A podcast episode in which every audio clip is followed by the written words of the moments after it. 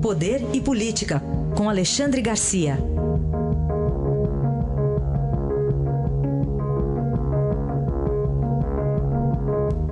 Alexandre, bom dia. Bom dia, Carolina.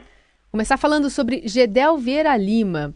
A procuradora, é, a- a procuradora da República, Raquel Dodge, pediu 80 anos de prisão.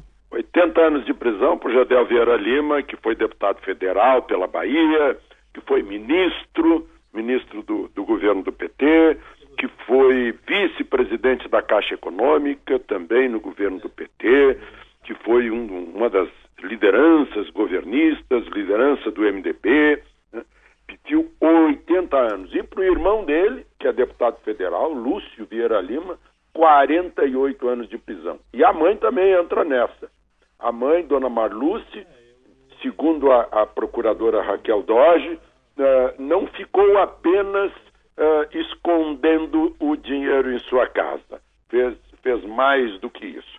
Eu queria ressaltar isso para mostrar o seguinte, que anos atrás a gente não imaginava uma coisa dessas. Né?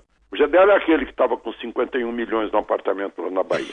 A gente não imaginava porque eh, estava imperando o princípio de o crime compensa. Agora a gente está vendo que o crime não compensa. Imaginou? Gedel vai, eh, eh, vai ter, eh, na prática, quase uma prisão perpétua. né?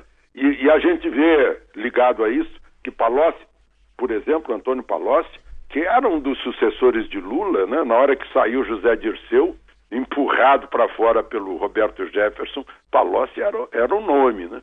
Acabou envolvido também em escândalos e acabamos ficando com Dilma, mas Palocci agora vai fazer a terceira delação premiada para falar sobre dinheiro de dois fundos eh, de pensão, da Caixa Econômica e da Petrobras, com as vantagens, os benefícios de que Lula eh, desfrutou em função eh, destes empréstimos, de operações do FUNCEF e, e, e do Petros. Então, todo esse movimento da Polícia Federal, do Ministério Público, da Justiça, está mostrando para o país uma mudança né, daquela cultura de o crime compensa para realmente o crime não compensa. Alexandre, o que que fazia, é, bom, faz até agora, mas vai deixar de fazer, o Centro Nacional de Tecnologia Eletrônica Avançada, o CEITEC? Pois é, lá em Porto Alegre. Fazia chip para botar na orelha do boi. E é uma, e é uma estatal, é uma maluquice. Né? Como as estatais antes produziam eh, eh, aço, né? tudo bem, precisou a pioneira de Volta Redonda, no governo, no- na ditadura Vargas, né? inclusive envolvendo a participação do Brasil na guerra, as compensações dadas pelos Estados Unidos para instalar a siderúrgica, mas não cabe fazer aço ou fazer eh, chip para botar na orelha de gado. Não cabe uma, uma estatal fazer isso.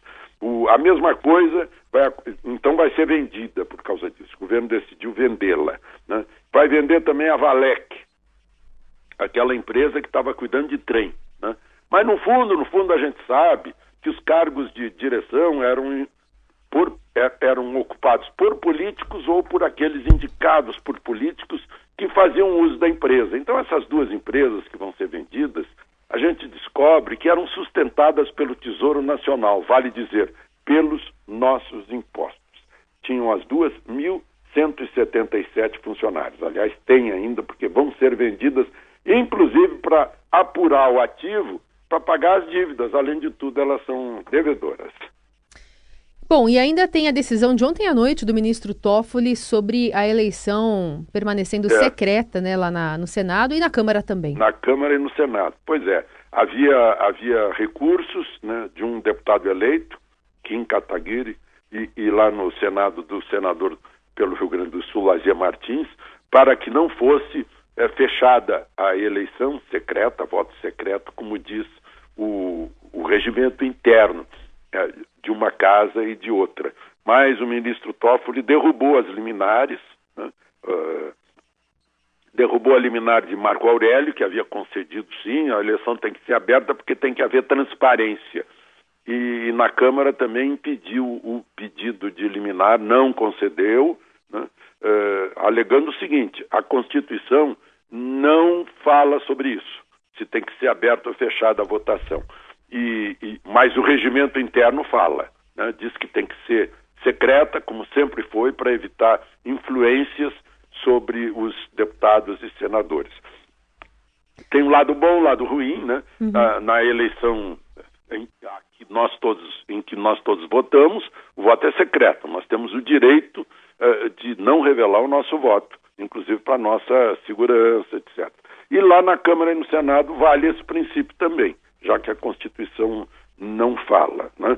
Agora, aí as pessoas dizem, puxa, então uh, isso favorece o Rodrigo Maia e favorece o, o Renan Calheiros?